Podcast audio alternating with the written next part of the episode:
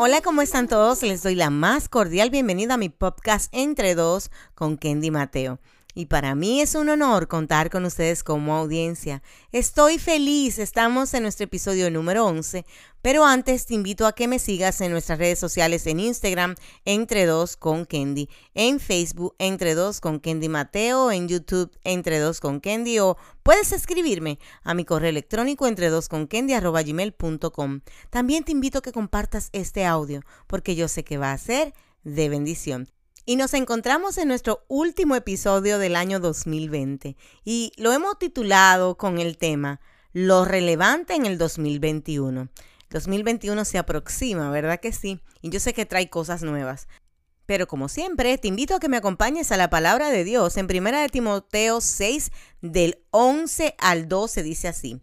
Pero tú, Timoteo, eres un hombre de Dios, así que huye de todas esas maldades. Persigue la justicia y la vida sujeta a Dios junto con la fe, el amor y la perseverancia y la amabilidad.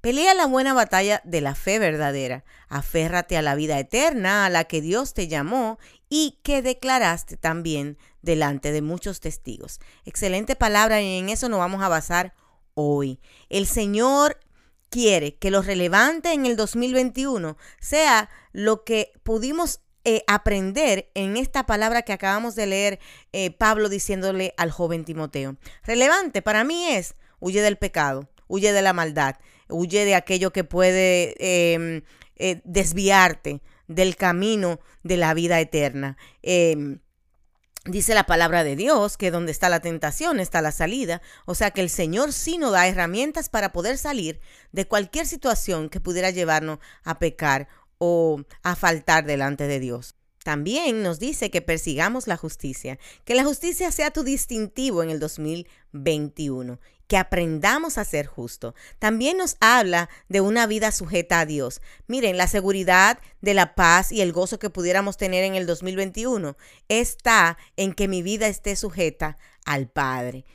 También nos habla de que junto a esto tener fe, amor y perseverancia. Y vamos a desglosar este a tres. Esto para mí es un combo. Hay que tener fe en el 2021, hay que dar amor, hay que también aprender a recibir amor. Y junto con esto, ser perseverante. Y yo creo que ahí hay que detenerse un poquito. 2021 va a necesitar que perseveremos en todo lo que comencemos, en todo lo que eh, anhelamos, en todo aquello que nos propongamos. También nos sugiere que seamos amables o que tengamos amabilidad, eh, que podamos ayudar a otros, que, que podamos dar la mano a otro en el 2021.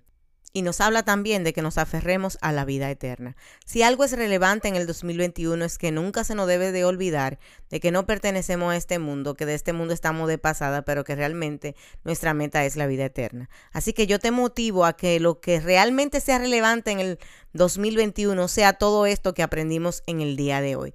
Yo sé que va a ser un año cargada de muchos retos, hemos pasado por un año bien difícil, único yo pudiera decir, eh, por lo menos en la vida mía, yo sé que en la de muchos más, eh, el cual nos ha enseñado, nos ha fortalecido y nos ha unido aún más. Así que yo eh, estoy totalmente agradecida de Dios por lo que Él ha hecho en este 2020, pero más estoy agradecida de Él por lo que Él hará en el 2021. También le doy gracias al Señor por lo que Él ha venido haciendo durante estas 11 semanas con este programa. Yo sé que hemos aprendido de la palabra de Dios y seguiremos aprendiendo en el próximo año.